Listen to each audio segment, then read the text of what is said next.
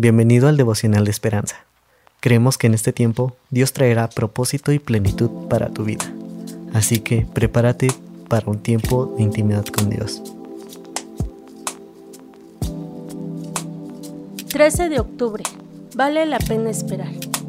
El autor nos narra, en la estación de trenes Shibuya, en Tokio, hay una estatua de un perro Akita, llamado Hachiko se lo recuerda por una fidelidad inusual hacia su dueño, un profesor universitario que viajaba diariamente a su trabajo desde ahí.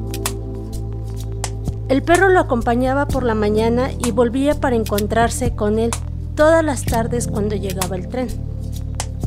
Un día, el profesor no llegó, había muerto en su trabajo, pero por el resto de su vida, más de nueve años, Hachiko aparecía todas las tardes a la misma hora y sin importar el clima, el perro esperaba fielmente el regreso de su amo. Pablo elogió a los tesalonicenses por su fidelidad, refiriéndose a la obra de vuestra fe, el trabajo de vuestro amor y vuestra constancia en la esperanza en nuestro Señor Jesucristo. A pesar de la dura oposición, dejaron su antigua vida para servir al Dios vivo y verdadero y esperar de los cielos a su Hijo.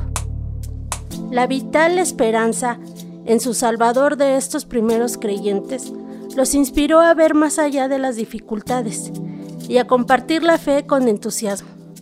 Qué bueno es saber que el mismo Espíritu Santo que los potenciaba a ellos nos capacita hoy a nosotros para servir fielmente al Señor mientras esperamos que regrese. Nuestra lectura de hoy nos invita a seguir confiando en la, en la esperanza de nuestro Salvador para que cuando Él regrese nos pueda encontrar fieles a su trabajo y a su palabra. Señor, gracias por esta lectura, Señor. Ayúdanos a confiar en tu fidelidad, Señor. Ayúdanos a permanecer, Señor, en tu palabra y mostrar, Señor, fidelidad en todo momento. Gracias, Padre Celestial, porque tu palabra es buena y ella nos mantiene firmes. Amén. Esperamos que hayas pasado un tiempo agradable bajo el propósito de Dios. Te invitamos a que puedas compartir este podcast con tus familiares y amigos para que sea de bendición a su vida. Puedes seguirnos en Facebook, Instagram y YouTube como Esperanza. Hasta mañana.